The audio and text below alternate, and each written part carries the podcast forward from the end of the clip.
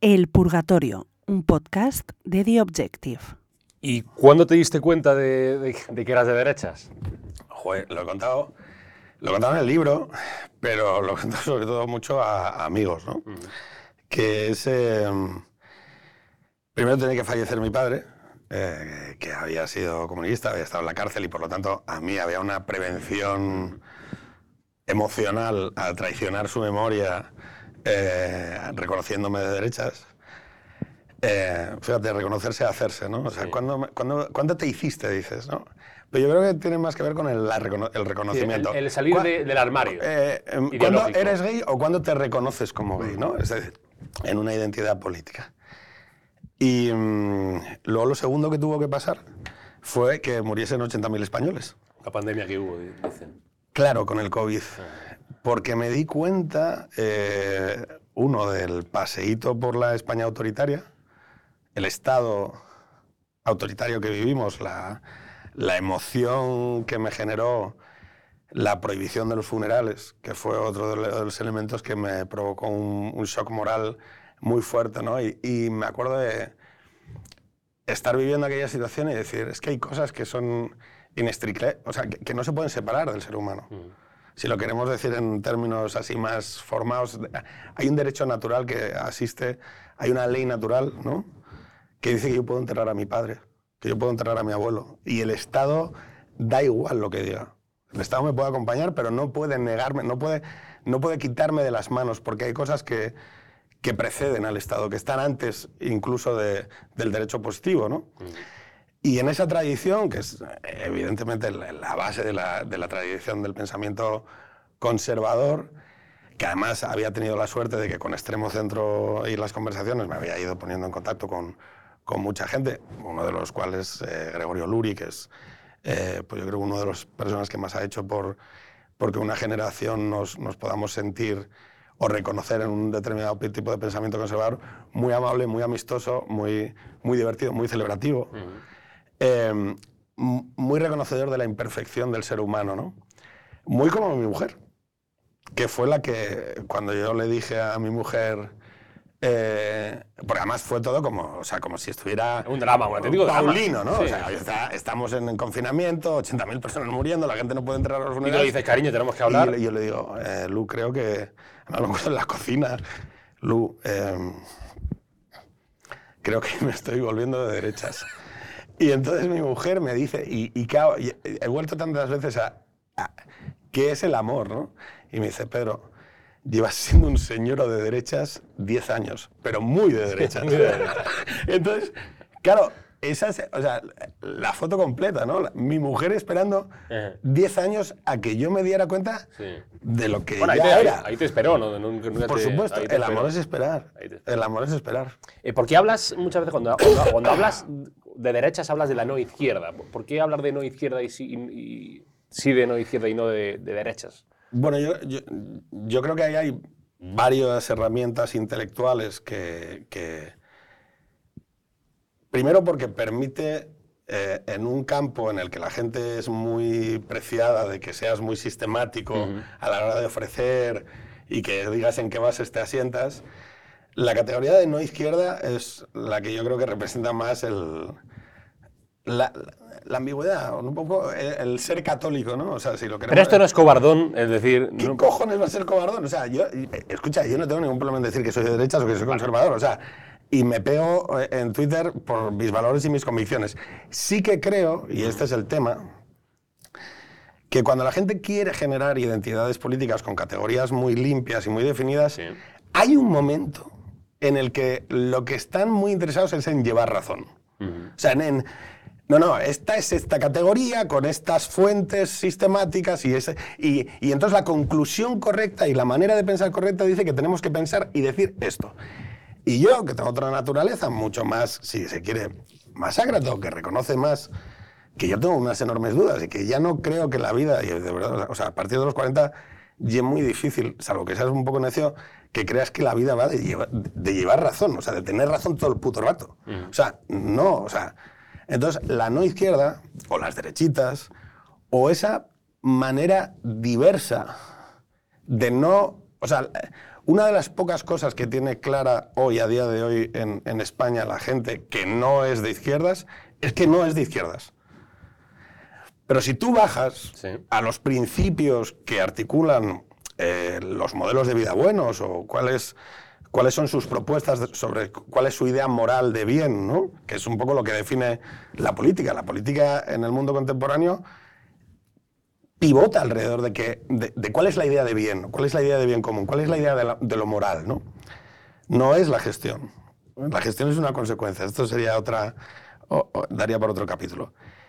Entonces el problema que hay es que en España durante mucho tiempo, así como hay otros países, en, en el Reino Unido por ejemplo, que no han tenido una tradición católica tan fuerte, a pesar de que tienen esa religión subsidiaria de la católica, sus intelectuales de derechas encuentran diferentes maneras de articular qué significa ser conservador o qué significa ser liberal allí. En España, esa tradición de pensamiento no ha sido, por lo menos no ha tenido un papel tan activo en el espacio público. ¿Por qué? Porque el contenedor político, y aquí hay que decirlo, que ha primado durante los últimos 40 años, que ha sido sobre todo el Partido Popular, bueno, ha dejado que internamente su propia composición fuese como una paella mixta. Y entonces tenía esa gente, siempre lo- o sea, tenía esa gente como mayor oreja, conservador del libro, de base cristiano-católica, con gente como Soraya, Sáenz de Santa María. Eso, porque hagamos una analogía, es como si me dices que Monedero y Nadia Calviño están en la misma organización Sí. política. Claro, ¿tú cómo consigues que Mayor Oreja y Soraya Sáenz de Santa María estén en la misma organización y más o menos se coordinen? Pues diciendo, oye, lo que no somos es de izquierdas. O sea, lo que queramos claro es que no somos Vale, vale, vale. Pero crees o notas eh, que hay, no sé si incluso ahora más gente joven, eh, que le da menos miedo de decir, soy de derechas. Eh, Bueno, sí, o sea, la, la- la respuesta corta es sí. O sea, hay una, hay una identidad. Lo que pasa es que, claro, de derechas e izquierdas, o sea, sí que creo que, por ejemplo, por el lado de. Por el lado del conservadurismo, si se quiere decir así, o por el lado de la reacción a determinados excesos de la izquierda progresista, que además han tenido un impacto también a nivel internacional, y esto hay que decirlo, hace 20 o 30 años la gente no estaba preocupada por las elecciones en Brasil o en Estados Unidos. Y con 20 años ni te digo, o sea, con 20 años estabas saliendo eh, a música electrónica, o sea, eh, eh, tenías mejores cosas que hacer que andar opinando de política en Twitter, ¿vale? Pero es verdad sin, eh, que bueno, la juventud va escogiendo cuáles son sus, sus procesos de, de- de inculturación o de socialización. Y nosotros hemos convivido, que esto es un poco lo que percibes tú, ¿no? Es, oye, aquí ha habido una gente como que ha perdido los complejos que sus padres tenían a declararse, no de derechas, muy de derechas. Y eso tiene un cierto sentido. Por ejemplo, eh, hay, una, hay un acuerdo, que es el acuerdo posterior a la Constitución, sobre todo en el mundo cultural, donde hay una parte de España que renuncia a hablar de sus abuelos, que renuncia a hablar de, no, no, mi eh, que mi abuelo entró en Barcelona pegando tiros, el mío no, el pero... bando nacional. Sí, sí, el, el bando nacional renunció a hablar de sus abuelos y renunció a reivindicar bueno, que sus abuelos tomaron partido en una guerra civil o no sé más. Y entonces, es, en ese magma, además, llega una ola de políticas eh, progresistas que en el caso estadounidense toma como base el elemento racial y en España toma como base el feminismo. Vale. ¿Sí o no? Sí, yo dije, no, intento no completar la respuesta de, de- de los invitados para no Pero mojarme. notas el acojone que te ha dado, ¿no? Entonces, eh, entonces esa sensa, o sea, eh, em, esa ola de, de- de activismo progresista que en Estados Unidos toma como base el, el pensamiento racial, en España se traslada como pensamiento feminista. Y eso, pues como en, la- en el, en el mundo de los conflictos sociales, la simetría en el campo de batalla es un elemento que sucede. O sea, la cosa que hace tu rival, al final la acabas haciendo tú. Y esa, ese equilibrio de fuerzas lo que ha llevado es que yo me comí eh, la ola de Podemos, del 15M, del feminismo, y ahora viene pues esa especie como de, no voy a decir llamarlo revolución, porque es una cosa que sucede, esa búsqueda de representación de chavales más jóvenes que están buscando afianzar su identidad sociopolítica contra una serie de elementos contra los que dicen, oye, yo no estoy de acuerdo con esto. Y, oye, es que la democracia o el sistema social eh, se va construyendo así. Entonces, eh, claro, cuando la gente dice, no, cuando esto se levanta, se entonces es el fascismo. Oye, chico, vea, no. O sea, no, no podemos hablar así eh, de la gente. Entonces, bueno, está pasando, y por ejemplo, que yo creo que es un mundo en el que tengo muchas inquietudes, en el mundo del periodismo. Ah, En el mundo del periodismo hay personas y jóvenes, Sí. chicos además, que también tienen una fuerte, o sea, que reconocen su propia identidad y que no tienen problemas y que además han dicho, oye, pues mira, mm, afronto las consecuencias de lo que, que la gente tenga prejuicios sobre mí. Y ojo, me parece una actitud razonablemente sana, a mucho mejor que andar... No sé, tintas. Bueno, salir del armario. Vale. Es bueno para un gay y es bueno para un chico conservador católico. Bien. Creo, Eh, por supuesto, es tu opinión. El purgatorio, ya que estamos, estamos en el purgatorio, y además lo has visto La mazmorra de Sadomaso. está. en esta Es casa. maravilloso porque, o sea, Sí. se podría montar un glory hall, un- una especie de látigos. O sea, hay algo sexual en esto, Carlos. no sabía yo, ¿eh? ¿No te habías dado cuenta? No, ¿tú crees? No, no lo habías en- pensado. No lo había pensado nunca. No, mi mente no estaba en esa. de convocar a la gente a un sótano Sí. eh, con terciopelo oscuro Cierto. y mantener una conversación a metro de distancia. No Vale. te había dado nunca. No, eh, estaba inspirada en, en Ice White Shot, la película de Kubrick. Quería tener mi momento extremo igual, da igual. Tira, tira. Eh, no había pensado. El terciopelo es verdad que puede dar lugar a. Bueno, Oye, tú metes aquí a unos, una, una élite política y económica disfrazada en plan Ice White con Shot. máscaras, digo. Sí, sí. Sería muy interesante hacer una entrevista desnuda, evidente. con máscaras. Desnuda con máscaras. Para tercera temporada, próximo año, a lo mejor. Esto no se llama Bronieto, el director del purgatorio. Purgatorio, desnudos. Sí, totalmente. Como Dios nos trajo al mundo. Eh, no está ni bautizado. No está ni bautizado. Siempre preguntamos por la relación con Dios. Sí. Eh, eh, está a punto de no invitarte porque aquí. Sabes que invitamos solamente a gente. de observancia. eh, bueno, eh, bautizada. Claro. Eh, ¿Cuál es tu relación con Dios? ¡Guau! Pues mira, a raíz de todo, o sea, a raíz de todo el, el fenómeno de, oye, que, que- que soy conservador, o sea, que, mi idea de bien es comunitarista, se basa en la familia, se basa en, en que hay unos, hay unos derechos que no son derechos, sino que son elementos que constituyen eh, elementos en las personas que no, no están intermediados por el Estado ni por, ni por lo político. Mi rechazo progresivo a la ideología a la, a la- a la ideología ejercida como una neurosis eh, Como de participación. tener razón siempre también. Sí, eso de llevar razón. Es que la ideología eh, que intoxica las relaciones entre las personas y que oxida el pensamiento, se me empieza a abrir también una, una serie de inquietudes que yo nunca había tenido, que es... De la eh, muerte, de la vida. De... no, de la, de la muerte y de la vida, sí, porque mi padre es mucho más, eh, era muy mayor, nos tiene con 50 años, entonces sí que yo pensaba mucho sobre la muerte y la muerte de mi padre y, y mi propia muerte. Pero nunca había pensado en, en nada parecido, ni- vamos, la vida más allá de la muerte me parece una ida de olla absolutamente real, que esto es lo, lo paradójico. Y sin embargo, sí, o sea, yo no tengo esa vocación o sea, trascendente, pero hay un elemento que sí me pone en contacto, porque yo, muy hedonista, muy del placer, me encanta comer, me encanta beber, me encanta bailar, me encanta cantar, me encanta ahora porreo un piano, o sea, mm, soy muy vitalista y me encanta la vida, entonces, mm, y se me da bastante bien la vida. Sí.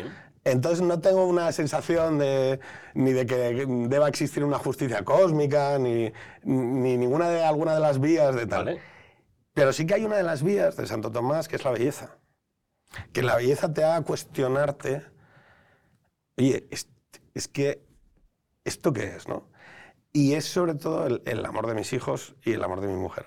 O sea, la, la idea de familia. O sea, el- el- tengo un amigo que me dice que, que yo trato como un deísmo a mi familia. Como una deidad, ¿no? Una cosa de. Sí, o sea, construyo, construyo un Dios personal. Mi familia es Dios. Construye un Dios personal, o sea, un elemento que es inmóvil en el universo, que existe y al que yo eh, me dedico. O sea, me dedico y que sufro una vocación dentro de todas mis imperfecciones. ¿eh? No estoy diciendo ni que sea un marido perfecto ni que sea un padre perfecto.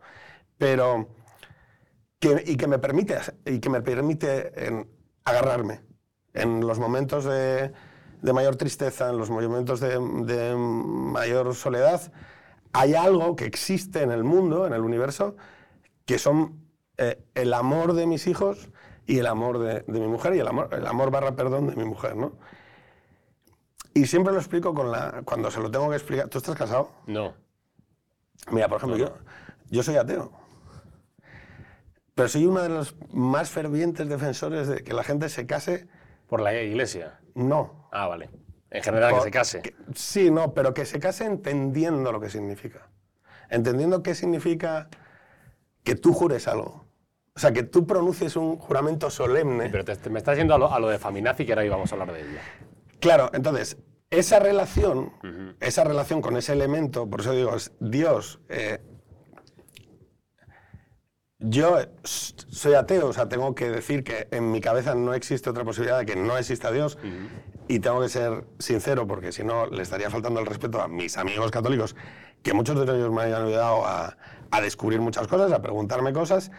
Me han hecho acompañamiento espiritual. He pedido, digo, oye, ya que esto lo he hecho así un poco eh, de esta manera, Sí. voy a hacer acompañamiento espiritual y me va a coger, voy a coger un sacerdote, voy a coger un sacerdote amablemente me va a dedicar su tiempo y va a intentar acompañarme en una serie de lecturas para intentar ver si tengo, eh, si tengo fe.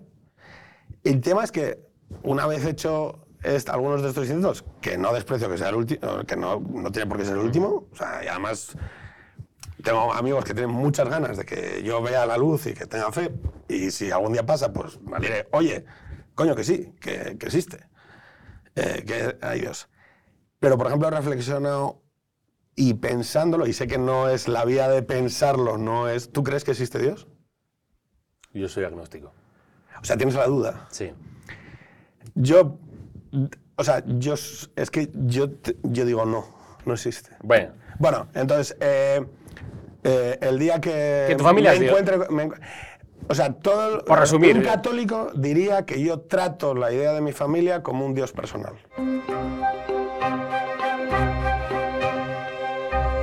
Pedro Herrero, bienvenido al Purgatorio. Eh, gracias de verdad por venir. Ya, ya, me voy. Eh, sido un placer. Después de, de insultar a esta ca- santa casa, llamando que vaya aquí un Glory Hall y diciendo que estamos aquí en ese Eyes Wide Shut. No, no, no, pero nadie, o sea, Nadie ha pasado por aquí joder. eh, para decir que esto parecía un auténtico Glory Hall. Ahora nunca más volveré a ver, nunca más este, este sitio igual.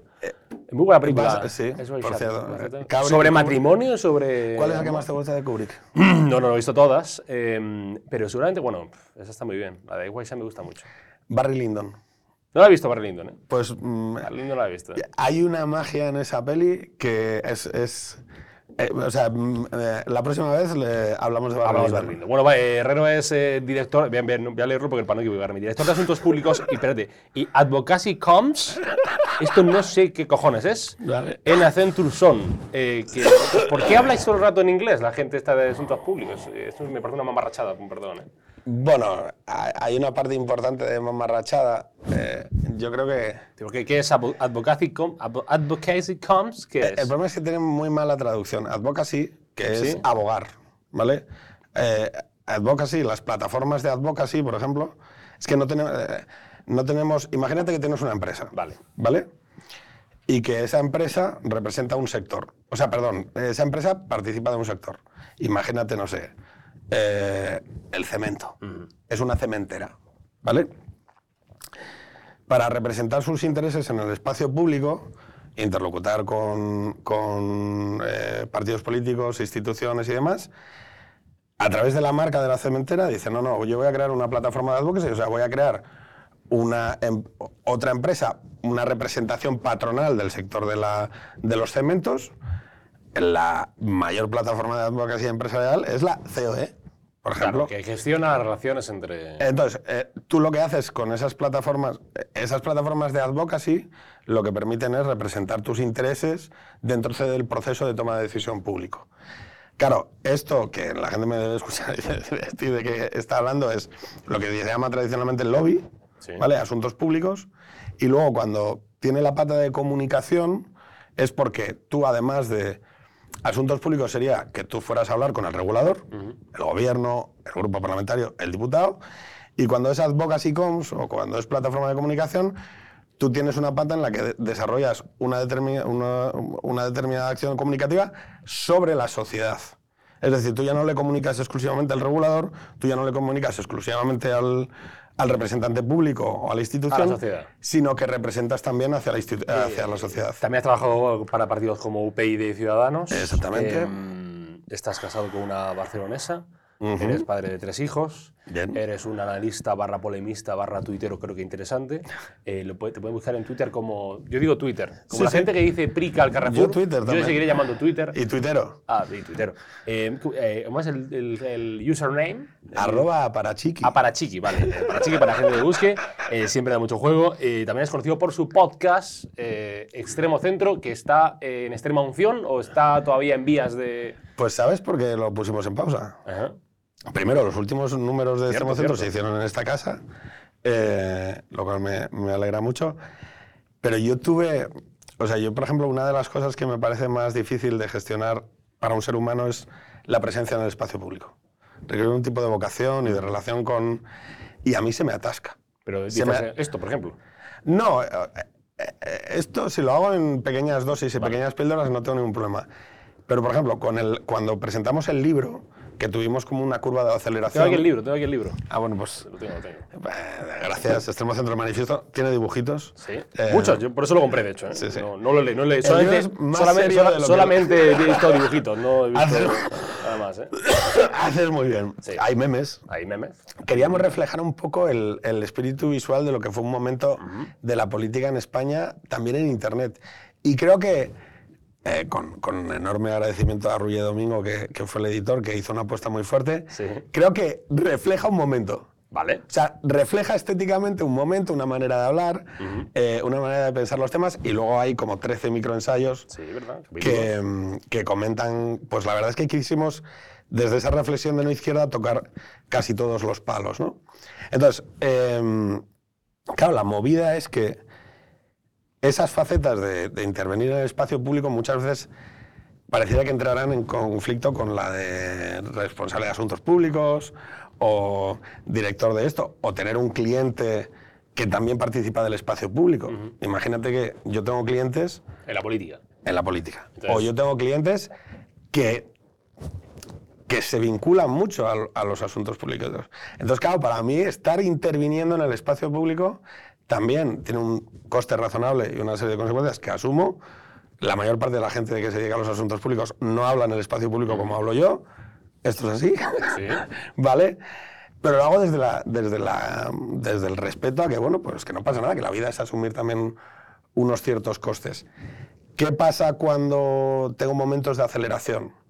Por ejemplo, con el libro, o por ejemplo, cuando montamos el podcast aquí en The Objective, que a mí me... Te satura, te, te agobia. Bueno, yo tengo un trabajo. Es que yo tengo un trabajo razonablemente exigente, que es un trabajo que exige mucho, y a eso le metes un podcast. un eh, podcast y Twitter. y, Twitter, tal cual. y no sé qué.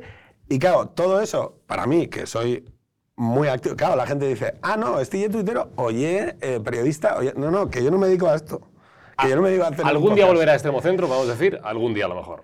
El elemento central que hará si Extremo Centro vuelve, y por supuesto yo estaría encantado de que volviera, eh, porque además me enriquece mucho y me, y me hace que, que mi semana eh, tenga más color, es que baje 15 kilos de peso.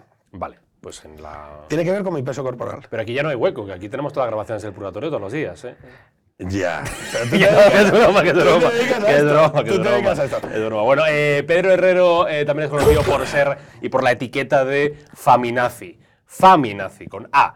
Eh, explica brevemente qué supone ser eh, Faminazi.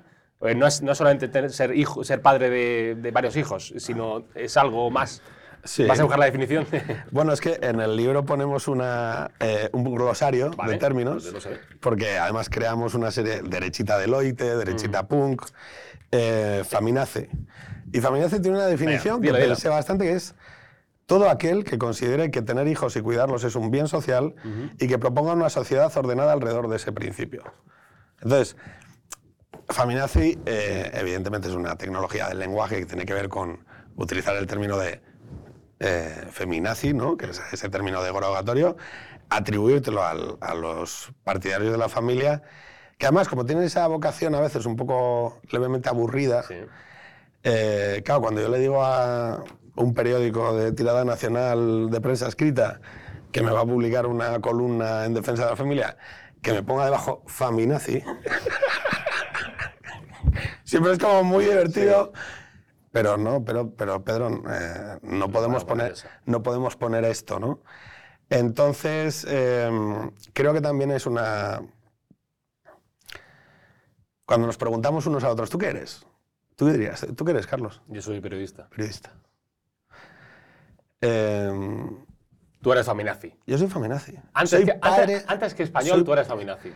Eh, sí, soy padre de Carmen, Manel y Adria, que es lo mejor que he hecho en mi vida y que no hay nada que vaya a hacer en el mundo que vaya a superar y no hay ningún espectáculo ni ninguna experiencia en el mundo que supere al viaje de acompañar a mis hijos en el, en el- en el trayecto de hacerse, feminazi por de de hacerse todo, personas. de. Y es una identidad que me totaliza. Entonces, el tema es que muchas veces en un mundo en el que... O sea, yo me, me presento al mundo como ese porque también permite al otro entender quién soy. En muchos aspectos, también en los laborales. Yo, por ejemplo, eh, lo digo, si no veo a mi familia, si hay un número de días que llego más tarde, eh, tal, eh, mis jefes saben que, que no trabajo bien. Entonces, creo que la familia es uno de los pocos elementos que sigue pudiendo ponerle límites a la política, la ideología y el mercado. ¿Por qué crees que tenemos cada vez menos hijos en general? Eh, y no solamente, seguramente, hoy en día está ya un poco parte de opinión mía, no solamente seguramente por, por la parte económica, que también. Eh, ¿por, Nah, por qué crees que tenemos menos hijos en general? Porque, eh, o sea, en, en países infinitamente más pobres se tienen más hijos. En una España mucho más pobre que esta se tenían mucho más hijos. A ver, es un problema de todo Occidente y es un problema de, de falta de esperanza. Es decir, hay un... Un hijo es una afirmación sobre el, el mundo, sobre que el mundo... O sea, que contra todo, que contra do- todo pronóstico he encontrado una persona con la que quiero cuidar a, a otra persona y traerla al mundo, ¿no? Una empresa común. No, una empresa es una mierda. O sea, eh, no, un hijo es una cosa que tiene una identidad propia, Sí. que es una, es una lotería, es una mezcla de... No, eh, es, un, es vivir constantemente en un mundo de sorpresas, enamorado de algo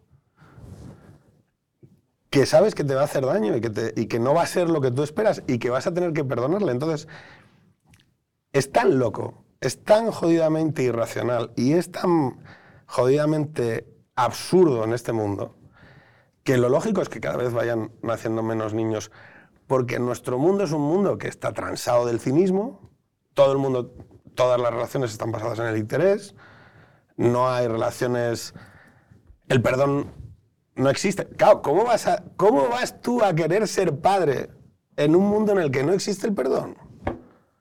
Si ser hijo, ser padre, vas, se basa constantemente en estar perdonando y, y que tú tengas dudas de si vas a poder ser suficientemente buen padre. Yo he tenido conversaciones con chavales y chavalas en televisión española Ajá. Donde la tía decía, claro, es que ser padre o ser madre es dificilísimo y ahora con las dificultades que... que no es verdad. O sea, es difícil conceptualmente porque las herramientas necesarias para ser padre y madre no te las han dado. Pero un padre es aquel que quiera a su hijo. por encima Lo único, que lo único que necesita un hijo es que su padre le quiera. Nada más.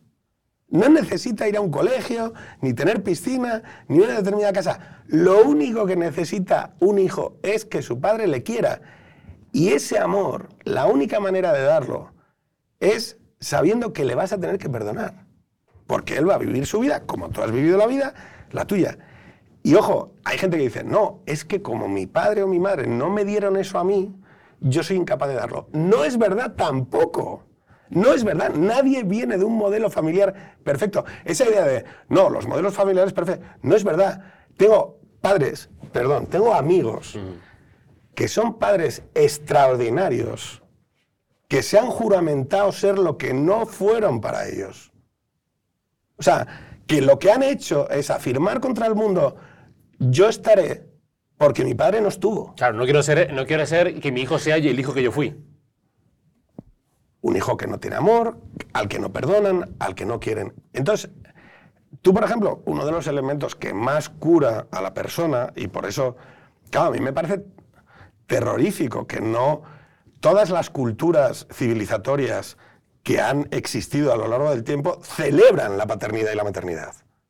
Porque sabemos, abstraído de si existe Dios o no, que es una manera de revisarte a ti mismo, es decir, de reencontrarte con tu infancia, de perdonar a tus padres, de comprender el mundo de una manera amplísima y poliédrica. Un joven, un adolescente, tiene el mundo claro. Cree que sabe lo que es el mundo y ve con claridad el mundo. Y un padre, lo que tiene son dudas. O sea, dudas, miedos, se vuelve mucho más prudente, te vuelves mucho más capaz de reconocer, joder, que no es tan importante millones de cosas que te neurotizan en la juventud. ¿Y te parecía terrorífico el hecho de que ahora no tengamos hijos? ¿O el hecho, de, que... las sociedades occidentales, por ejemplo, desde 70, 80, 90, hayan puesto en la picota, o sea, el pensamiento el pensamiento de la sospecha, que es el pensamiento de la modernidad, que es un pensamiento tecnológico, que se basa en poner en cuestión las instituciones de poder para poder crear otras. El Estado, el Estado moderno, el Estado moderno liberal, se crea en contraposición al antiguo régimen. Y lo que hace es generar una tecnología de la sospecha sobre cualquier institución que ejerza dominación sobre las personas. Esa es hegeliano, dialéctica, llámalo como quieras, pero es la manera de pensar que tenemos en Occidente. ¿Vale? En el cristianismo. La manera de pensar de la orilla norte del Mediterráneo. El cuestionamiento de la autoridad. El, el escepticismo. ¿Vale?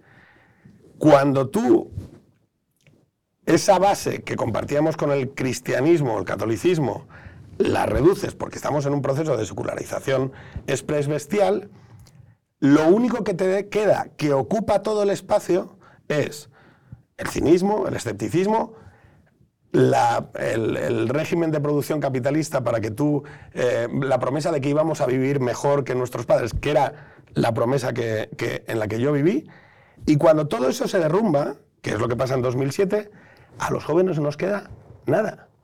Entonces, ¿qué es lo que pasa? Que no hay ningún tipo de esperanza. ¿Qué me parece terrorífico eh, que os pasa a los jóvenes? Que mi generación todavía podía vivir en el fantasma de la esperanza del fin de la historia, oye, Dios no existe, eh, no hay ningún tipo de propósito elevado en la vida personal. El muro ha caído. El muro ha caído, hemos ganado, lo que queda es democracia liberal y capitalismo, y ahora lo que hay que vivir bien. Hedonismo, drogarse, música electrónica, sexo por un tubo y lo que sea. Pero es que eso también se cayó. ¿Y a vosotros qué os han dado? Os han dado ideología. ¿Y qué ideología os han dado? Os han dado una ideología muy clara, que es aquella que pone en la picota. Claro, no ya la. O sea, pone en la picota las relaciones entre hombres y mujeres. Por ejemplo, ¿cómo vas tú, hoy, un chaval joven o una chavala joven, a desnudarse delante de un otro? Si el, el chaval es un abusador y violador en potencia, y la chica es una feminista de Irene Montero con la cabeza comida por la ideología y cuidado, no le des un beso y no sé más. Hemos hecho un pan como unas hostias. El espacio público solo habla de sospecha, de que la gente no se puede querer, de que es imposible ser padre. Y lo más jodido, lo que me parece terrorífico, es que primero, todo eso es mentira. Es decir, ¿tú, crees que la, ideología dominante lo que pone eh, en en duda o critica las relaciones entre hombres y mujeres, dices. No es que no cree que cree que las relaciones son instrumentales.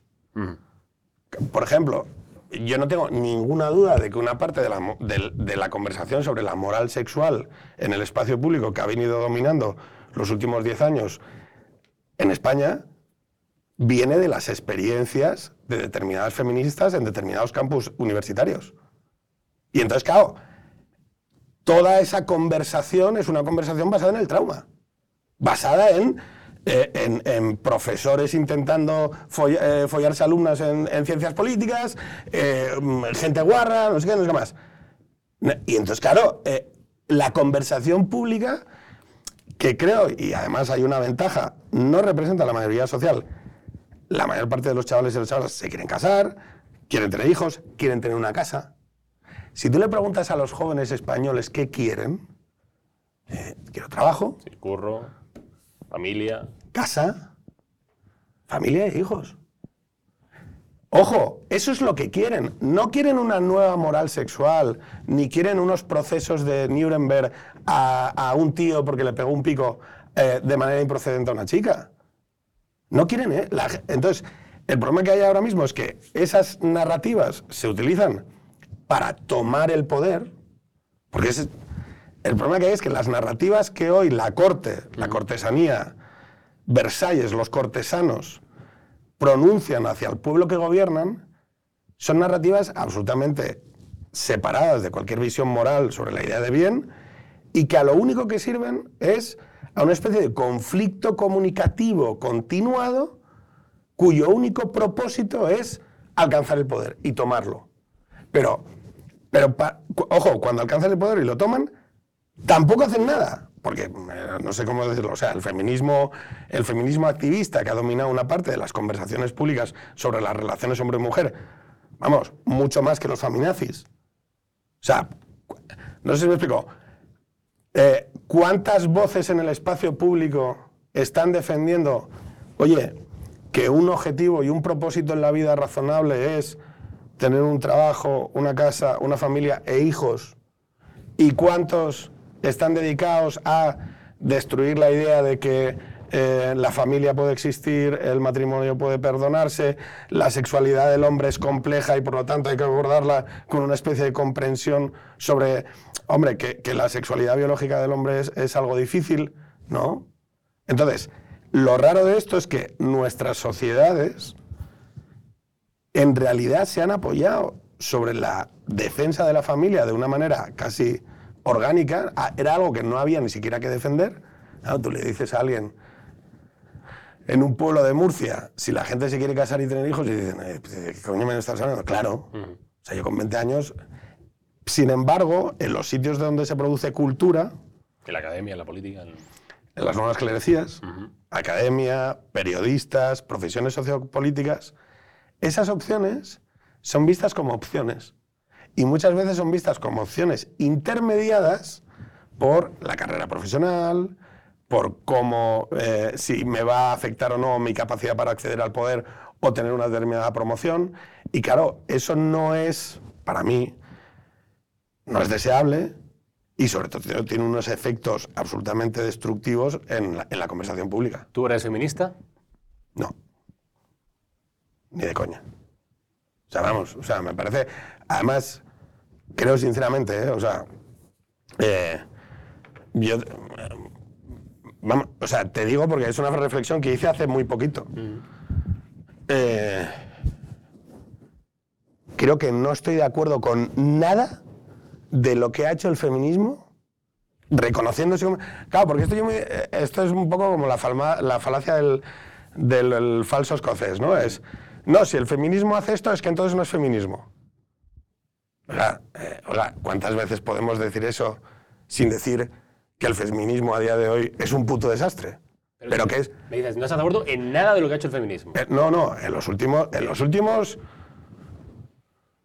ocho años, siete, o sea, creo que el, el- porque aquí no se, no se le piden cuentas a nadie, pero tú empiezas a notar, Juana, notar, eh, eh, ¿cómo se llamaba?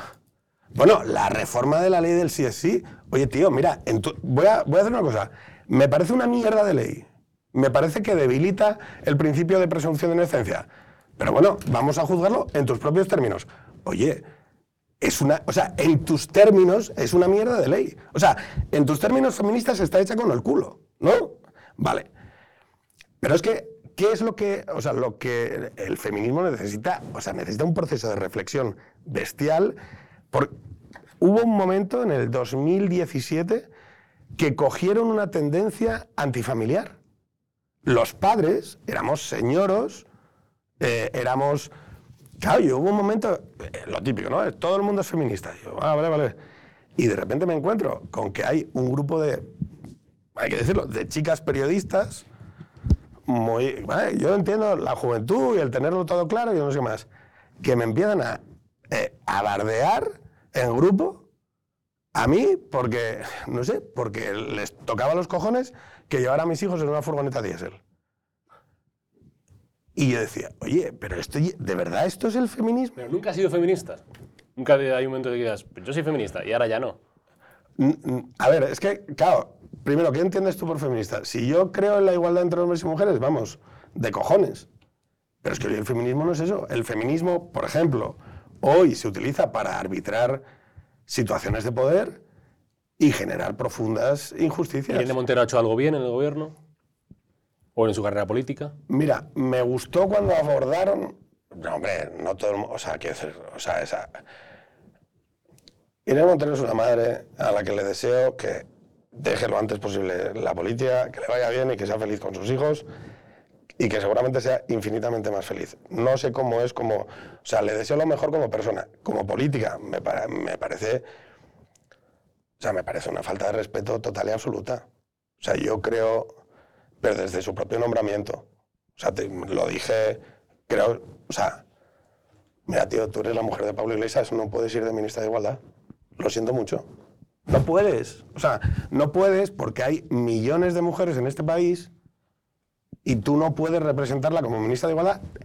O sea, porque es una contradicción en términos que pone a tu propia gente a tener que argumentar una serie de cosas rarísimas cuando estás ahí porque eres la mujer de Pablo Iglesias. Es que está mal hecho. Por parte de Pablo Iglesias es, un gesto, es el típico gesto de profesor universitario macarra de mi mujer por mis cojones y en el Ministerio de Igualdad. Además, eso, o sea, es muy desagradable y le hizo un flaquísimo favor a las mujeres feministas de este país nombrándola.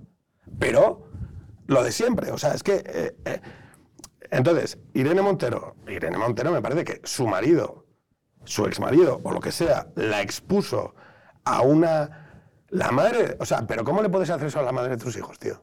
O sea, quiero decir, la vas a exponer a la mayor ola de odio político que ha existido en este país, señalizándola a ella, que la has puesto tú en la negociación con Pedro Sánchez con tu dedo, y lo que le. Y, eh, entonces, no, no, y además vas a ser el representante del feminismo y de, la, y de igualdad. Entonces, entonces, yo creo que la experiencia de Irene Montero, de PAM y de todo ese grupo, lo que es es una reflexión que está en la filosofía clásica y en cualquier palabra clásica y en cualquier cuento de, de aprendizaje popular en España. Oye, los cargos son una carga. Yo no estoy preparado para ser secretario de Estado. Carlos, tú tampoco. Posiblemente no. Vale. Si, Carlos, a ti o a mí nos dicen que preparemos una ley que va a abordar el régimen penal, es decir, que va a mandar gente a la cárcel, personas, ¿vale? Personas que están andando por la calle y a las que yo voy a tener que poner en una ley por qué van a la cárcel y pierden su libertad, yo diría, oye, no. No, o sea, soy bueno, soy bueno en otras cosas, soy bueno en comunicación, soy bueno en estrategia, soy bueno poniendo tweets. Tú dirás, oye, soy bueno haciendo podcast. Que tú dices, oye, que yo voy a hacer una ley que me saco de la manga, guiada única y exclusivamente por los criterios de carácter comunicativo, y la voy a sacar, y eso va a tener un efecto de que va a mandar a gente a la cárcel o los va a dejar libres. Y entonces vamos a tener a la primera... Carlos, es que es muy fuerte. Es que te... O sea, yo por... O sea, si yo no podría dormir. Personalmente, o sea, yo hago eso. Tú imagínate que le has dedicado tu vida al feminismo y haces una ley que deja fuera a una serie de personas y una de esas personas de repente intenta violar a una mujer en, en Valencia. Pero yo cómo salgo de casa? Yo cómo me presento ante mis hijos? Oye papá, pero... O sea, tú has, tú has tomado parte en esto. Entonces, y vuelvo a decir, a Irene Montero le deseo como persona que deje la política y sea feliz. Porque uno, no se le da bien. Es que tienes que conocer tus límites. Yo no podría ser ministro, Carlos. Entonces, hay una especie de noción estúpida y absurda sobre que de infantilización de la política y del espacio público sobre que, bueno, que no, que, que la política a hacer activismo, hacer tweets, hacer tal. Oye, manejar el poder y la vida de la gente. Yo, por ejemplo, con todo lo desmadrado que soy en Twitter y tal, soy súper respetuoso con las instituciones, porque las instituciones nos protegen. Entonces, ver a esta especie de conjunto de descerebrados subidos a la neurosis ideológica, pensar que como ellos decían algo y había gente que decía, oye, que no es así, y ellos decían, sí, sí, soy activista y esto tal. Y los efectos que eso ha tenido a nivel social, y ojo, y que la sociedad y los medios de comunicación no hayan hecho ningún tipo de crítica, más allá de excepciones, o de petición de rendición de cuentas, que la única, la única mujer feminista que levantó la voz contra el tema de Irene Montero fue una humorista extraordinaria. Extraordinaria. Ya, hablamos de feminismo, y por tocar ese tema, y lo voy a tocar después, pero ya, ya hablamos de feminismo, está el caso de, de Luis Rubiales, que ha salido con Sí. todo eso, del tema del se acabó, pero me parece incluso más interesante eh, una especie de, de variante secundaria, pero no tan secundaria, el hecho de que haya habido periodistas, eh, cierto, mujeres... el feminismo es el que hace, eh, el feminismo es el que hace que cuando Woody Allen sale diciendo en el mundo, me parece un, un exceso que una persona pueda perder el empleo por dar un beso, Pablo Echenique le llame pedófilo. Bueno, Pablo, Pablo Echenique, Entonces, tuiteros, ya es un lo capítulo. llamativo, o sea, lo, lo- o sea, lo llamativo de todo esto es que la gente, que creo que además hay cada vez más personas que transparentemente dicen, oye, es que yo no quiero tener nada que ver con este colectivo. El colectivo que está dirigiendo el feminismo está a día de hoy emborrachado de toxicidad y cree que, como soy feminista, puedo llamar a un tío pedófilo. Y Oye, pero esto, por- no, por- porque estoy defendiendo la causa y estoy... Entonces, pregúntame sobre Rubiales. No te voy a preguntar sobre Rubiales. Eh, no, no te, no te voy a preguntar sobre Rubiales. Eh, me permites que no te pregunte, ¿no? No, porque me parece más, más interesante otra variante del caso Rubiales, que es el caso de periodistas mujeres que han salido en redes sociales hablando del, del se acabó de- o, de, o de temas, que es una variante secundaria, pero decía no tan secundaria porque me parece interesante el, el hecho de que se, que se hable de estos temas eh, abiertamente, ¿no? Em, Que los hombres son guarros. Es el break, breaking no, no, te, te- te iba, te iba a hablar, que me parece interesante el tema de la cancelación ahora, en, en los que han intentado cancelar a otros con el dedito eh, moralizador. Eh, pues hablaba del caso de- del periodista este hombre, De Pello. Pello Riaño, eh, que no está condenado ni nadie le ha juzgado, pero que una mujer ha expuesto un una, eh, una experiencia, todo el mundo pensaba que era él. No, no. Él creo que. Un, un par de mujeres han puesto alguna experiencia y luego muchas han puesto tweets de sobreentendidos. Eh, ¿Te parece preocupante el tema de las cámaras de cancelación? Eh, ¿Te parece que habría que denunciarlo? ¿Te parece que es justicia poética el hecho de que haya gente que eh, te acusaba de mal hombre y te- después fuesen ellos los malos hombres? Eh, eh, ¿Cómo te parece todo este fenómeno Sí, de...? no, no, yo, o sea, primero que, que o sea, como, tú te das cuenta que esta reflexión algunos la llevamos haciendo desde el 2018 y 2019. de, Oye, esto va a pasar. Eh, lo comentaba en Twitter, ¿no? Es decir, oye, la vocación de construir un hombre nuevo, de, de que cojan y a martillazos con un cincel extirpen el mal en Carlos Padilla, eh, no es nueva, ¿eh? Lo intentó la URSS, eh, lo intentaron. O sea, esa necesidad de vamos a extirpar a Cince- martillazos, cincelar. a cincelar el hombre nuevo. Y vamos a hacer que no cometa errores, ¿no? En todos los procesos autoritarios eh, se ha dado. Y muchos de ellos, por cierto, atacando la familia, que era una de las instituciones en las que a la persona se la reconoce en su imperfección. ¿Habría que defender a, a, a Pello? ¿Habría que defenderle y defender, y decir... No, yo- no porque me parece. O sea, no porque. No, no, no- no digo Pello- a, a Pello por sus actitudes, digo, digo por, por no caer en la campaña de, de cancelación que a veces, eh, que, que otras veces ver, yo lo, lo primero es que eh, eh, nosotros tenemos unos sistemas de denuncia que evidentemente son mejorables y que hay protocolos que se pueden mejorar y para eso están eh, y que eso por supuesto eh, son sometidos a crítica. Javier Goma habla del, de cómo el horizonte eh, ético se va trasladando porque nos indignan cosas nuevas y ten- vamos ganando capacidad moral y capacidad ética. Bueno, pues porque si hace 100 años nos, nos parecía tolerable, eh, pues a medida que vamos mejorando y vamos indignándonos por cosas nuevas, pues, o sea, ese proceso de indignación no es necesariamente algo malo, ¿vale? Entonces, siendo objetivo y no entrando en la, la manera de discutir eh, tuitera, yo sí que creo que hay un, hay un tipo de comportamiento rijoso en las oficinas eh, y precisamente en tres campos muy específicos, que son periodismo, universidad, Y política. que, que son que son jodidos y que yo creo que no responden a eh, determinados eh, a un determinado momento social. En el mundo de la empresa esto se ha limpiado mucho más y se han fijado condiciones mucho más claras. ¿Por qué? Porque no es un mundo tan arbitrario. Claro, cuando yo de repente en 2017-2018 veo que son precisamente las y los periodistas las que están alegremente eh, levantando orcas caudinas y en esas orcas caudinas pasa Woody Allen, Plácido Domingo, eh, sujetos de cancelación que además nunca tenían nada, luego Rubiales en el fútbol, ¿eh? nunca, porque siempre es, la cancelación siempre es sobre el otro. Y además con un criterio muy cojonudo, que es, otra cosa maravillosa es, no, hombre, esto es la derecha. Este tipo de comportamiento de, de hombre guarrete y rijoso es el típico de un hombre de derechas. Y yo pensando, estos no conocen a un responsable de organización del PSOE. Sospecho. O sea, eh, Pello, Rubiales...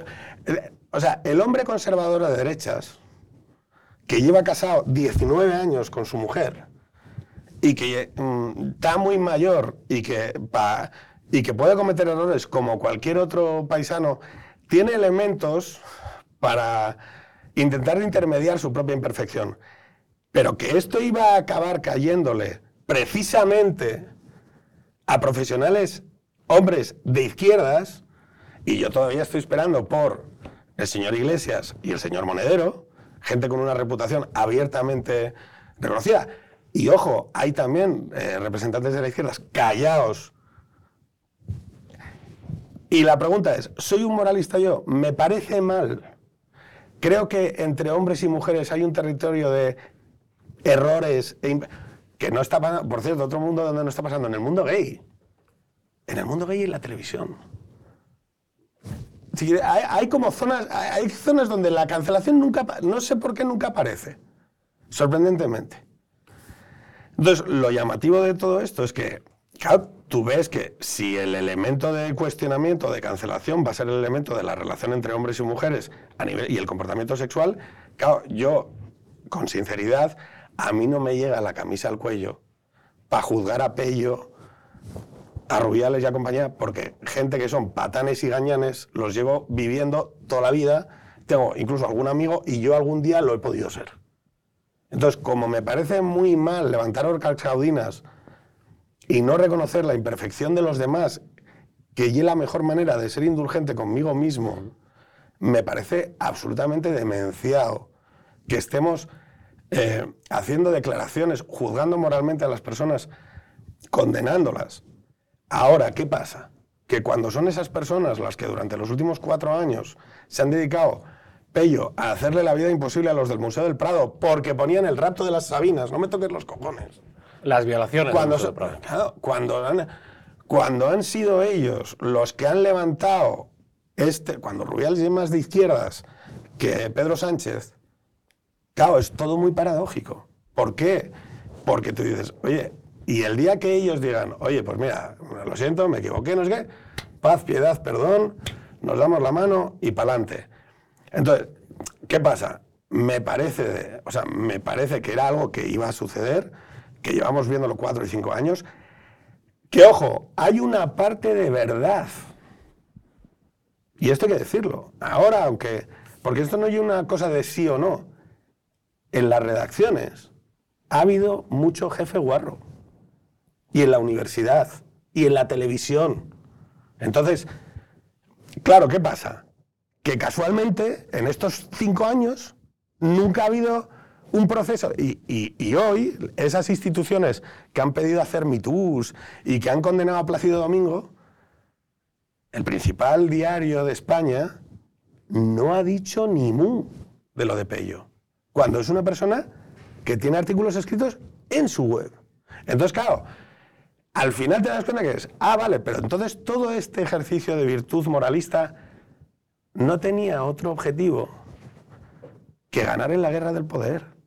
Y entonces, ahora es cuando, claro, yo me, flipas, ¿no? Porque de repente, durante las semanas en las que sucedió los rubiales, que ahora seguramente, como ya ha habido toque de corneta, ni aparezca en los medios, porque ha sido así, habido- hubo un momento en el que Rita Maestre y determinadas representantes de la izquierda empezaron a imputarle Rubiales a la derecha. A ver, a ver, esa derecha que denuncia Rubiales. Y tú dices, hostia, esto es acojonante. Y es como si de repente te imputan a Ábalos. Y tú dices, oiga, pero vamos a ver, ¿qué es esto? Entonces, lo que te das cuenta es que es muy difícil tomar, para mí, ¿eh? hablando eh, de manera completa, es muy difícil tomar un partido como el que se exige hoy en día en el espacio público. Yo soy muy, intento, más allá de la persona que- del personaje, del, del carácter, ¿no? De la parachiqui, ¿no? Que es verdad que te exige tomar partido rápido, hacer reflexiones rápidas. Es una cosa que me divierte mucho y que me, y que me gusta. Pero en la vida personal, yo a Pello le perdono y perdono a todo el mundo porque allí es la mejor manera de que me perdonen a mí. Eh, hablamos un momento de las elecciones, eh, eh, brevemente, que vamos a cumplir Dale. ya 56 minutos de entrevista, cómo se pasa la vida. Se me ha Em, hecho corto. Sí, te ha hecho corto. Va, va, se va a hacer más corto los oyentes, espectadores o lectores del periódico de The Objective. Eh, a Pedro Sánchez eh, nunca hay que darle por muerto. Algunos le dieron por muerto, algunas encuestadoras, algunos opinólogos, algunas personas que ya decían. Bueno, yo creo que, o sea, es que, eh, es que en mi negocio, o sea, mi negocio también es la comunicación. Y la, y la comunicación política o comunicación estratégica, como se quiera decir, ¿no? Tenemos una sobredosis de gurús y de gente que sabe lo que va a pasar. Yo no tengo ni idea de lo que, se- de lo que va a pasar. Y me parece demenciado que la gente venda eh, en público la idea de que sabes lo que va a pasar. Esta- que es la idea del gurú. Pero lo peor es la gente que, cree, que se lo creyó. Es decir, porque a lo mejor parte del Partido Popular se creyó que, que iba a pasar. O sea, es un problema de demanda, eh, demanda y oferta. Eh, hay, un, o sea, hay un problema cada vez mayor de gestión de expectativas en, en todo, porque hay demasiada gente opinando en público sobre lo que está haciendo. Y esto es un problema. Tú tienes, o sea, en, en el espacio público tienes a ve- expertos Vete a Pedro Sánchez. Va- vale. Eh, eh, entonces, sobre Pedro Sánchez. Sí. Sobre Pedro Sánchez, yo creo que se ha construido una mitología justificada, en el sentido de que es un político audaz, es un político que no es querido, va a sobrevivir lo que tarde en mantener el poder en el Partido Socialista, y el día que pierda el poder en el Partido Socialista, van a borrar de él hasta la última letra de su nombre, es un tío que no, ha generado, que no genera ningún tipo de... genera la lealtad que genera el poder. Entonces, esa secuencia te lleva a pensar que la única articulación de su proyecto pasa por encontrar posibilidades para sostenerse en el poder. Entonces, claro, lo llamativo de esto es que hay gente creyendo que Pedro Sánchez es un presidente y un político genial y un político extraordinario porque va a dar una amnistía y un, y un referéndum. Oiga, perdone un segundo. Rajoy podía haber dado el cupo catalán a, Art- Artur Mas y hubiera estado 20 años en la Moncloa. ¿No? O sea, o sea, lo que no acabo de entender muy bien es que, o sea, lo que no acabo de entender muy bien sobre Pedro Sánchez es que nadie sabe cuál es el proyecto de Pedro Sánchez. Y entonces, como el único proyecto de Pedro Sánchez es mantenerse el poder, en tanto en cuanto se mantenga en el poder, El proyecto ganador. El proyecto ganador. Y entonces es un político extraordinario. Oiga, pero que Rajoy perdió porque le dijo que no a Artur Mas al concierto catalán. Y ahora tenemos un tío que es un político genial, extraordinario. Escucha, el PSOE hace campañas, es el Real Madrid de las campañas, o sea, tienen esa especie de convicción interna, unidad de destino, que es acojonante verlos jugar. Es como ver el Real Madrid en Anfield en el minuto eh, 88, eh, vamos a ganar. Y, y- y- y eso es algo que, visto desde fuera, joder, dices, oye, un, re- un respeto a esa organización. O sea, que tiene unos, o sea, que tiene unos galones y una experiencia a la hora de afrontar ese tipo de, de partidos que es acojonante. Sé reconocer a los, a los profesionales cuando los veo, ¿no? Eh, No, no, so- o sea, que, o sea, un respeto al campeón. Sí, sí. Ahora, eh, entonces, sobre Pedro, Sa- eh, eso sobre la campaña, sobre tal, sobre cual, sobre la manera de gestionar la comunicación, la manera de generar marcos comunicativos, la, la segmentación de campaña y demás. Pero sobre el proyecto político de Pedro Sánchez, esto lo dice McIntyre, parece que cuando hablamos de política hablamos solo de comunicación y hablamos demasiado de comunicación, de la tecnología de comunicación. Es como, oye, no tío, hablamos de la gestión del proyecto. de- bueno, ¿cuál es el proyecto? De la idea de país que tiene un. o la idea de bien. Y entonces, resulta que después de conocer las condiciones. Es que fíjate el, orden de la secuencia. Después de conocer las condiciones que Junts le pone y que Puigdemont le pone para la investidura, Sánchez entonces va al Ateneo de Madrid y dice: Mi proyecto de país es este, este y este. Y tú dices: Eso. Claro, quizá mi manera de medir políticos. O sea, yo puedo. Hay mucha gente que te dice, trabajarías para cualquier político, ¿no? Trabajarías para Pedro Sánchez. No, evidentemente nadie en su equipo. eh, eh, Pensaría en ti, pero si pensaría te llamas mí, Pedro Sánchez. Con lo cual estoy yo como, eh, ¿te acostarías con Irina Sayek? Pues mira, eh, no, va llama- a no va a pasar. ¿Y si pasara? No. No, o sea, vamos, disfrutaría, aprendería, vería cosas, vería cómo hacen las cosas y para mí sería... eh, porque, Mm. porque luego la política tiene un aspecto más allá de vivirla como, como militante, tecnológica o de aprendizaje, como a ti te gusta el periodismo, ¿no? Sí. Es una profesión. Pues tú imagínate que te llevan al New York Times. Claro, tú vas al New York Times Es difícil, pues no sé escribir en inglés, pero. pero lo, pero lo disfrutarías, ¿no? Pero yo creo que el, el problema de el problema de Pedro Sánchez es que nadie sabe nadie sabe ¿Cuál es el proyecto?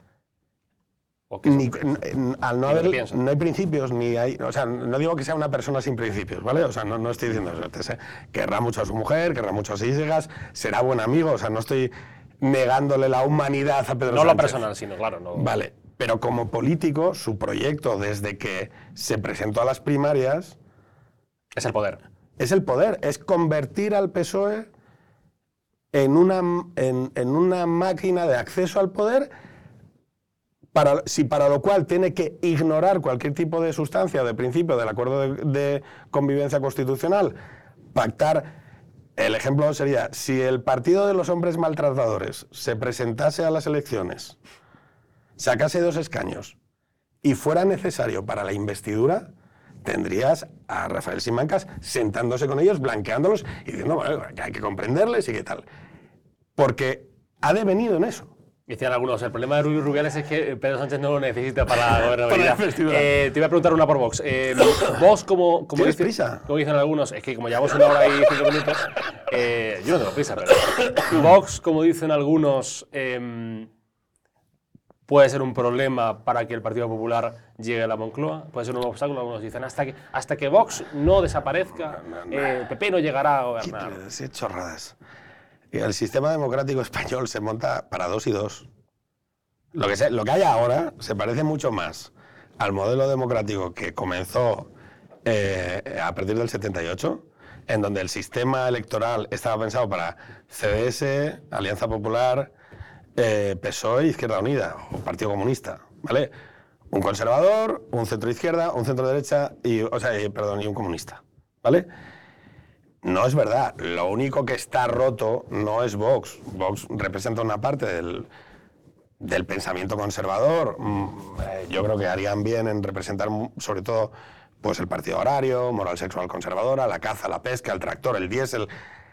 debates que han desaparecido del espacio público y que yo recuerdo en los 90 que formaban parte del telediario día sí, día también.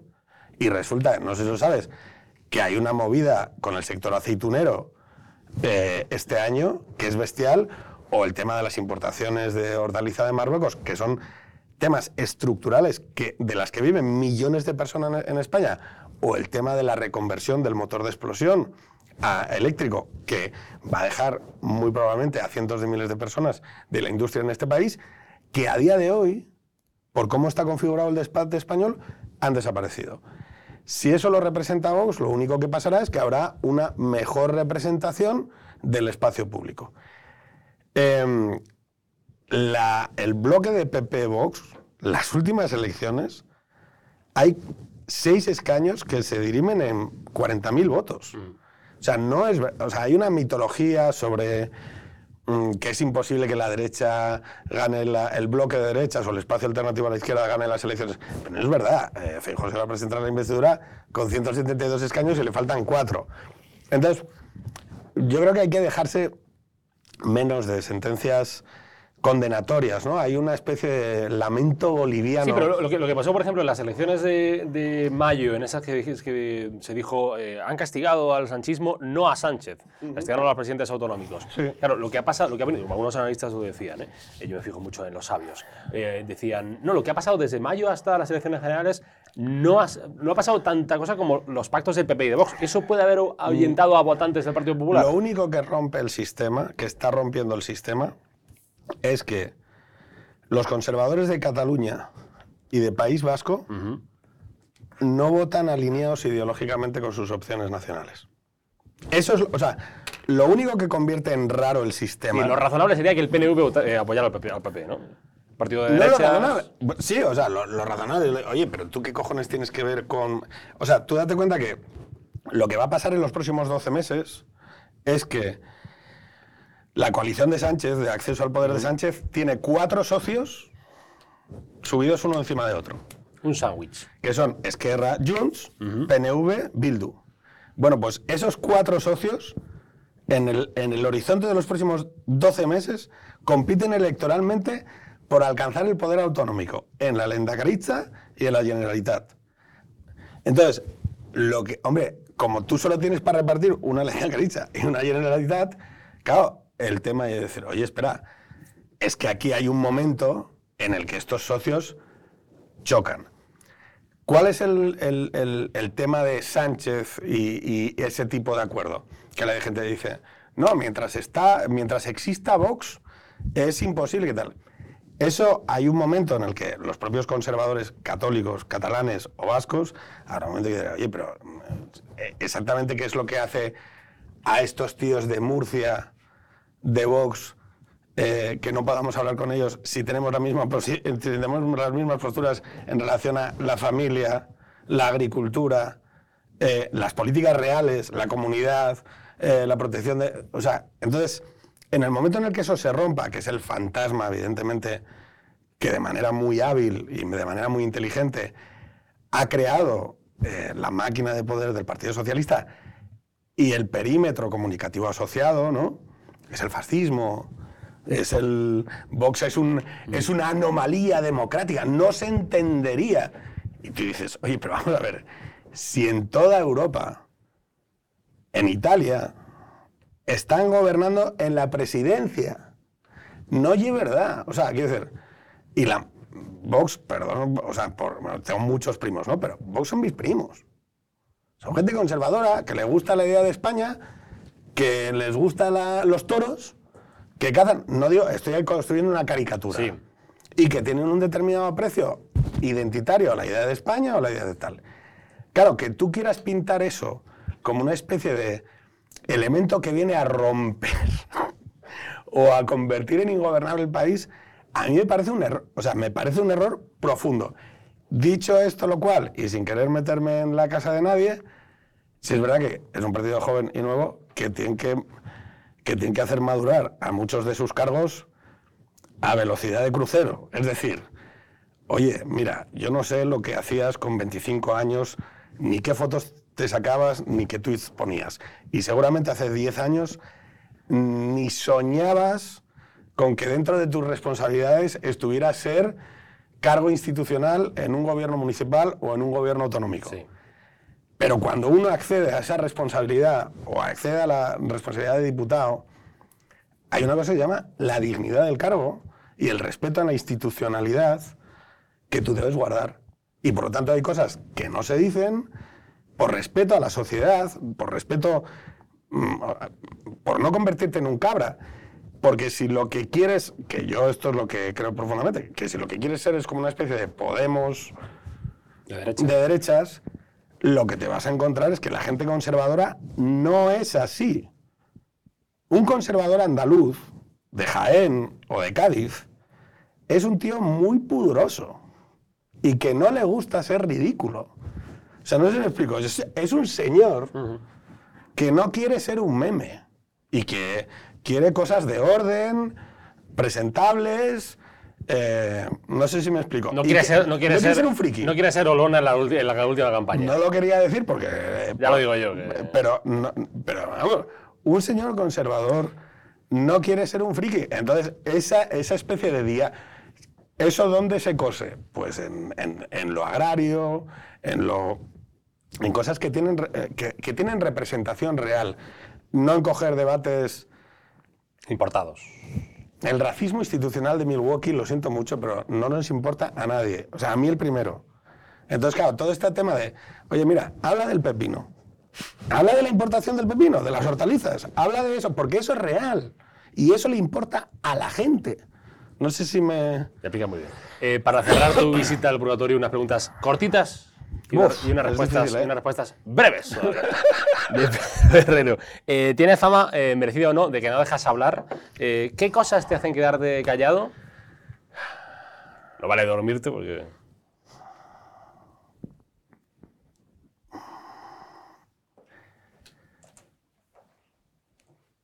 La belleza de la inteligencia. Y, O sea- esta, y esta pregunta también, que te ha dejado ahí callado un rato.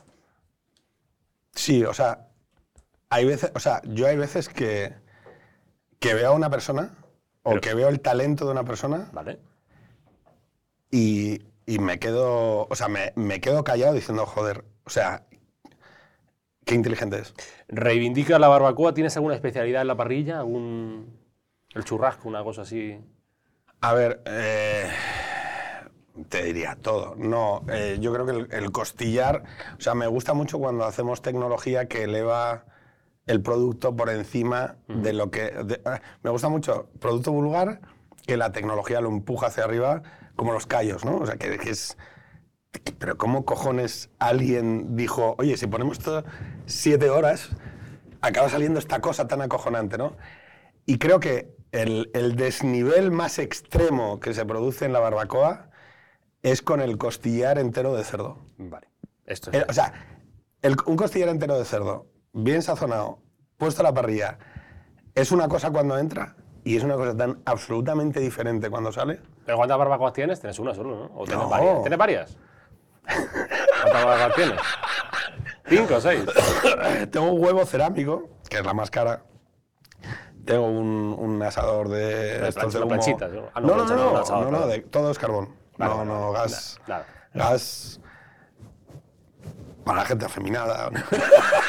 Quería decir algo políticamente correcto y he dicho. No, eh, eh, eh, no, un- una barbacoa, como un, ahumador grande de estos. Una cruz, un asador en cruz para poner un cordero o un cerdo entero Sí. eh, y hacerlo con, con fuego vivo. Eso daría juego, ¿eh? Dos quemadores de, de paella con sus dos bombonas de butano. eh, y la paella, eh, la, la- la paella más Tienes- grande, ti- tienes la paella más grande que tengo esto. es exactamente como esta. Tienes trastero grande, entiendo. Tengo un chalet maravilloso en Getafe, en Perales del Río. Eh, sitio, eh, digo, que animo a la gente que no sea de Madrid A que se vaya a Perales del Río. al sur. Vale. Tíos, hay unas casas cojonudas y nuevas en Madrid. De verdad, eh, em, no vayas al norte. ¿Se debe introducir la música electrónica en las misas a lo, a lo cura DJ de Lisboa? En las misas así como diarias. Sería muy disruptivo porque la mayoría va gente mayor a las misas. A ver, la cuestión es que lo que hagas en una misa no le va a importar a nadie, porque no hay gente en las misas. Vale. Sí que creo que el arte, el o sea, me llama mucho la atención, o sea, te digo que me acojona el nivel de debate en alguna gente practicante católica que como no soy, no les quiero dar ningún tipo de lección. Pero Beethoven, si naciera putamente hoy, no compondría música clásica. Sería DJ. Hay una, hay una, hay un, hay un, hay un, hay una escultura luminosa a las puertas del Museo de Arte Contemporánea de Berlín, de Nanuzzi, que dice All art has been contemporary. El David de Miguel Ángel ha sido arte contemporáneo en algún momento. Entonces, si tu vía de acceso a la belleza, a lo sublime, a, la idea de lo trascendente es la música electrónica, que yo, que he estado en muchas pistas de baile, hasta arriba de éxtasis, mm, drogado como un burro, bailando y entrando en, en comunión con el resto de la gente que estaba allí, vamos, me parece la típica cosa, o sea, baile, música, ritmo, baile en grupo, de verdad es algo increíblemente difícil de vincular con la espiritualidad. O sea, are you fucking, o sea, quiero decir, are you fucking kidding me? O sea, are you mongol? Entonces, eh, cuando ven, a- no, es que, eh, y luego aquí está el tema. Claro, mi resistencia a la guitarrica, Sí. mi resistencia estética a la guitarrica, claro, es muy alta.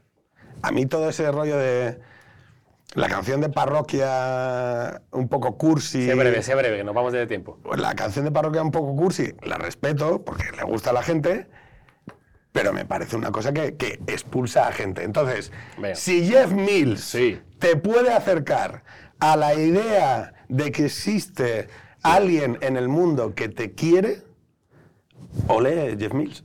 Eh, sobre las drogas, ¿cuál crees que es la profesión donde la gente más se droga? Profesión. Sí, profesión, profesión. Médicos, sin duda. Médicos, tú dirías que los médicos son los que más. Vamos, los médicos. Hostia, me han hablado, me han hablado, eh, Los médicos. bien y mal de las fiestas de médicos, ¿eh? No, pero a ver, es que hay varios tipos de drogas. Está la droga recreativa. La droga recreativa es la que la gente entiende como normalmente eh, celebratoria. Claro, el yo- éxtasis, el baile. Claro, yo me refiero un poco a eso, pues tomas ahí un. El- la droga solipsista, ¿no? La heroína o los porros, que te. No, me, me fumo porros para quedarme solo en casa o tal, no sé qué más.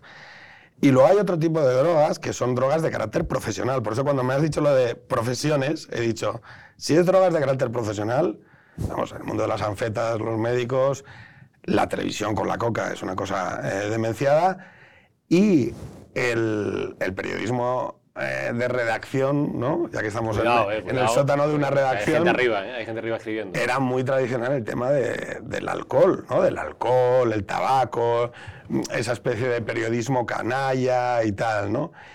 Lo que pasa es que, claro, como sois pobres de pedir, los periodistas ya no tenéis ni para pagar el cacharros. Entonces, eh, ya no tenemos, ya, ya no tenemos ni para cocaína. vamos, eh, Por favor. no tenéis para pagar whiskies, vais a tener para pagar, para pagar cocaína, que por cierto, es acojonante, esto hay que decirlo, Sí. eh, el sistema de control de precios de la cocaína. eh, Es como el barril de crudo, ¿eh? Es una cosa que. Mira, es una prueba que le pongo a la gente para saber si saben cuánto cuesta un gramo. No, no sé, no sé, no sé cuánto vale. ¿Cuánto vale ahora? Mira, mira. No. La cocaína. Si lo supiese- lo supiese- si lo supiese, lo diría. Un pollo, ¿no? Que decíamos en mi, en mi época, un pollo, medio pollo. Era. eh, eh, eh, ¿Has probado la cocaína? sí, sí, sí. Pero vamos, lo he explicado en, el, en un libro. En mi mundo con. Yo soy la primera generación Yo sí como con mucho aplomo, ¿eh? Yo, el, el éxtasis, he probado las setas, el LSD, eh, los porros, evidentemente, eh, porque somos la primera generación, esa que está entre los 95, 96, 98, 99, 2000, eh, que ha dejado atrás el fantasma de la heroína, que es un fantasma que recorre los barrios obreros y la clase media española en los años 80, que produce una especie de pavor hacia el mundo de las drogas y pro- las madres contra la droga, y además que es que era real, o sea, hay generaciones enteras Arrasadas. arrasadas por la heroína. Y entonces hay un momento en el que la droga, luego llega el momento este yuppie de la coca y demás, que es, yo soy muy joven en ese momento, pero hay un momento en el que la droga recreativa, cuando yo tengo 17, 18, 19 años, llega la música electrónica desde el bacalao. eh, la- o sea, el bacalao, la, la ruta del bacalao, Sí, no la comida. la música electrónica y demás. Y entonces hay una especie de convocatoria a las pistas de baile donde la gente va hasta arriba de, de éxtasis. Y hay una clase media inmensa de chicos bien, de niños bien, que entramos en el mundo de las drogas, pero no es esa droga... Es como la droga de como quien se toma un cacharro, como quien se toma... ¿Me tal. Y recomiendas alguna, digo, así para. la mejor droga, sin lugar a duda, para alguien que quiera vivir la vida y celebrar, pues no recomiendo que se tome, pero si se va a tomar, también porque sus efectos a la hora de, de dejarlo eh, son... Hay muy poca dependencia física y demás, es el éxtasis. El éxtasis es una droga, es como pillarse un cebollón, estás muy empático, quieres a todo el mundo, te abrazas, ay, qué bien, qué bien está todo. Es una droga que, mm, o sea, que se receta también a nivel eh, farmacoterapéutico y que, mm, por ejemplo, los que tenemos TDA, eh, tomamos, una, tomamos una derivación. Eh, ¿Tienes TDA? Ah, no sabía. Eh, TDA, Intuía algo, pero no sabía. Diagnóstico de adulto, ¿eh? Intuía algo. Cambio, yo soy, una, yo soy una balsa de. Yo he tenido un, un diagnóstico de adulto con, justo después del COVID. Eh, tengo una última prueba que son eh, fotitos que te he colocado de gente. eh, una palabra, va a ser lo más difícil para Buah, ti. Una palabra o un par de palabras. O un par me de cuesta palabras. mucho porque intento ser ingenioso y la cago. Claro, esa es la gracia del juego. Entonces hay que ser automático. Entonces, venga, hay que ser Eh. automático. Eso se ve bien. Mira, mira haber visto. Pablo Iglesias, ¿eh? Eh, nocivo. Venga. Pablo Casado. Buena persona. Eh, Pablo Motos.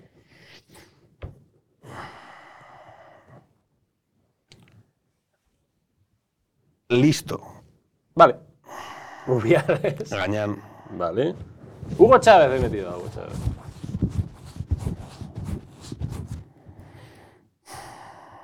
Tóxico. Areiri Simón. Madre. Eh, Zetangana he metido. Artista. Juan Carlos Monedero en una foto casual, es la primera que tenía a mano. ¿eh? Eh, Más gañán que Rubiales. vale. eh, No le conozco personalmente. sí, va redondo. Eh, Iván Redondo, uff, vamos a decir una ocasión. pero, solo por, pero solo por criterio profesional. O sea, Vale. porque. O sea, eh, los hijos intelectuales de Redondo y toda esa especie de bullshit eh, comunicativo se me hace bola. Venga. Y después la bandera de España. La palabrita para la bandera de España. Eh, mi Españita. Y después para la Unión Europea. Mm, cristianismo. Y después para Pedro Herrero. Esta foto casual. Mm, padre. Pedro Herrero, eh, mestre, es, eh, es tuitero, entre otras cosas. Eh, hemos hecho un rato de charla muy agradable. Eh, ¿Alguna pregunta me haya faltado? Bien, ¿no? ¿Ha estado bien en general? No ¿Líneas me has generales? preguntado que cuáles creo que son los periodistas de tu generación que más proyección tienen. No, no te lo preguntaré. Pues si me vas a decir a mí, no, no, no, no diré. No, yo, yo te confesaré que te lo dije por teléfono, Sí. de- porque además eh, te seguí desde hace mucho tiempo. Me alegro muchísimo eh, de que este podcast esté saliendo también. En la cúspide, diría yo, de los podcasts. de- Bueno, eh, Luis Abascal, en el plural, también hace cosas muy parecidas a las que haces tú, porque sois chavales que estáis haciendo un camino propio y me mola mucho veros. Pero Luis es más mayor que yo. Bueno, Yo siempre es que, o mi juventud. Como yo soy mucho más mayor que vosotros, Ya, ya, pero yo ca- cada vez que tengo oportunidad de decir que soy más joven que alguien, lo digo para pero me joder. gusta, me gusta mucho reconocer cuando la gente hace cosas genuinas. Y desde que te conozco, que yo creo que fue en 2000, yo digo, este chaval hace cosas que son de verdad. Entonces, nada, daros la 2000, ¿qué? enhorabuena. 2020, ¿no? Era ¿Cómo? 2020. 2000 fue el año en el que nací. Sí. No, no, 2020. O sea, vamos, estaba, estaba señalando el libro Esto porque sé que fue. decir, decirlo. eh, y luego, eh, con esta voz que tienes tan de señor. eh, De, señor, de señor, diríamos. Eh, sí, bueno, te confundí, pensé que tenías 50 años. Pero nada, que muchísimas gracias, que la verdad es que eh, lo he pasado genial y que cuando queráis. La próxima entrevista la haremos con máscaras y desnudos, eh, Pedro. gracias. Exactamente. Un abrazo, quede con Dios. Un abrazo muy fuerte.